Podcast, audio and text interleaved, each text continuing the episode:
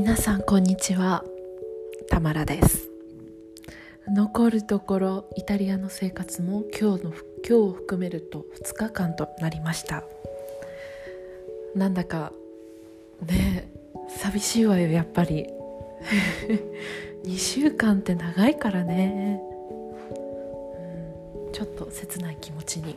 なっておりますが。今日はねあの直感力について話したいと思います。なんかこうみねみんな人生生きていく中でこう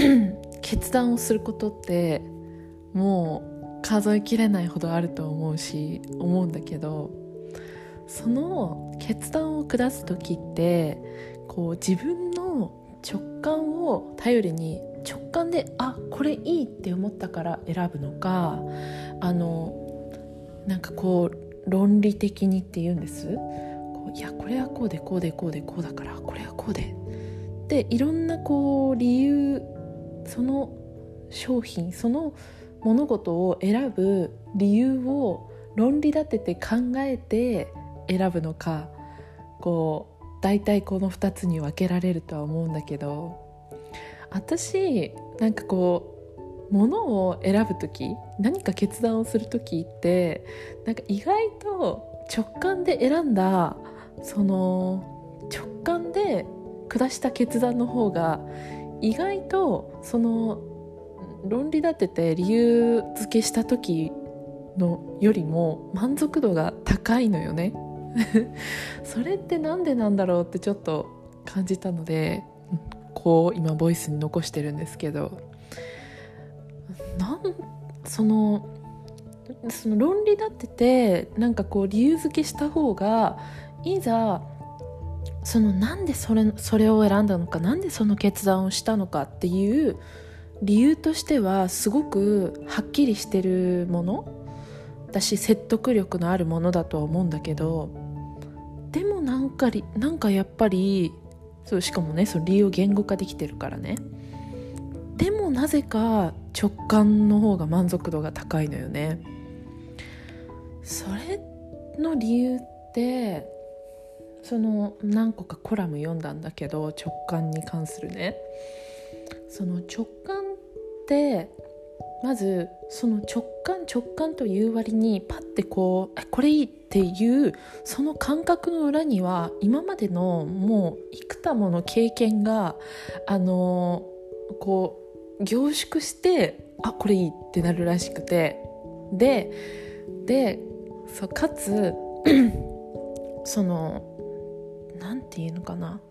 もう科学ではさこう例えばねうんこれうまく話すのめんどめんどくさいじゃん。違う違う違う。うまく話すの難しいんだけど例えば AI が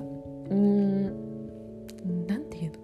そう直感の方はまだ科学で解明されてない部分が大きすぎるらしくて論理立てて理由をつけて決断を下す方はまだ科学で証明できている分野らしいんですね。というのもその例えば AI が AI にじゃあ世界を平和にするならどんな方法があるでしょうかっていう問いを AI に、えー、してみたらえー、核爆弾を落として人類を滅亡させてゼロからやり直すっていうこんな回答が出てくる段階らしいんですまだ AI の、えーと、能力程度その思考力のレベルが。ででも人間からしたらそりゃ論理的論理的にっていうんですか？うーんその感情とかいろいろ複雑なもの抜きにしたらそれは確かに AI の AI の述べた答えのように核爆弾で人人類を滅亡させ一旦滅亡させてそしたら地球は世界は平和になるのかもしれないですよね。それは極論ですけど。だって人間いなくなっちゃうんだもん。でゼロから新しい生命かなんかこうねやり直せばさそれが平和なのかって言われたらまた新たな あのあの議論になっちゃうので難しいですけどまあそうかもしれない。でも人間の持つその倫理観とかうん道徳心というかそういうのを加味するとそんな決断できませんよねって。でそういうそういうこうどうなんかこう今までの経験だったりとか道徳心だったりとかそういういろいろなうんこうものが凝縮して直感としていやそれは無理だろ。それは違うだろってそういう AI のあのうん世界平和に対する答えに対してノーを出せるんだけどそういうなんて言うんです？思考？直感のいやそれは違うっていう脳の思考？でまだ全然こう科学で解明されてない部分らしくてうん。と話をどうまとめればいいか進めればいいか分かんなくなっちゃったんだけどというのでだからそのうんだから論理立てて理由を立てることってもっと直感よりもアナログな、えー、方法なんですねこう決断を下す時にこういろいろこう考えてやるのは。ただ ただそのうん直感を信じすぎるのも良くないからというのも表面の出来事で、えー、表面の物事物事でそれにこう過去の経験をこう無意識的に過去の経験だったりとか自分の道徳心だったりとかそういうのを無意識的にパッて反射させてあこれいいってなるのって表面しか見てないからその直感でのまず答えを出してそこからえっとまあそのなんもう一つの、えー、方法？理由を立て理由を立ててこう論理的思考でそこの選択に関して自分が直感で下した選択に関してこう熟考していくっていうのがなんかいいらしくて。だからつまり言うと あの直感やっぱり信じていいんだなって直感大事にした方がいいんだなって思ったっていう話なんですけど。うんそう。でなんていうの？なんかもうその学校教育私たちって小学生幼稚園からもう小学校中学校高校もうね、中高校入るのにも高校受験して大学入るのにも大学受験してたくさんたくさんテストを受けてきたわけじゃない。で たくさんたくさん問題解いていく中で正解を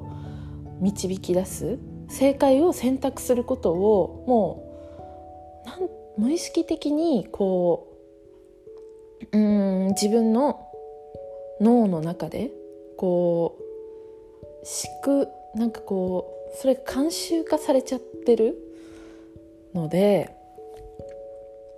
なのでその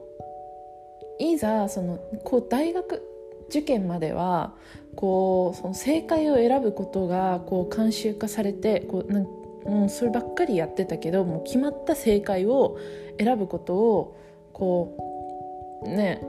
強制されてるって言ったら言い方悪いけどそうそうせざるを得なかったけどでも大学に入ったり社会に出たりするとその正解がその学校が決めた、教育が決めたものカリキュラムが決めたものじゃなくて自分で正解を決めていかなきゃいけなくなるじゃない。となるとその直感で選んだ物事直感を大事にして選んだ自分の選択したものをもうそれが正解かどうかなんて自分で肯定してもう自分で正解にしていくしかないんだなっていうふうに、えー、思うんですね。だから結局何が言いたいんだ私は。うんだからその直感私はもう意思表示になっちゃうなこれ。でも私は直感を大事にしてあのでもちゃんとその論理的に直感を大事にして決断をしたいしそれだけじゃなくてちゃんと論理的にこう理由付けも考えたいしでプラスこういわゆる社会が定めたなんか普遍的なし、うん、正解の人生。正解にしがみつくんじゃなくて自分で選択してきたものを自分の中で正解として、えー、あの、うん、正解として捉えて 生きていきたいかなって思うのよね。うだって人生なんて人それぞれだしさもう100万人いれば100万人の生き方があるじゃない？だからそう思うのよね。話がまとまらなくなっちゃったんだけど。うん。でもなんかこう自分の直感力はすごく大事にしていきたいなっていうお話です。ただそれだけ。というわけで、えー、今からみんなで親戚のみんなとご飯食べてあ明日フライトだ。やだ悲しい。でもマドリードのみんなに会えるのは楽しみ。というわけで皆さんも良い、えー、一日をお過ごしお過ごしください。チャオ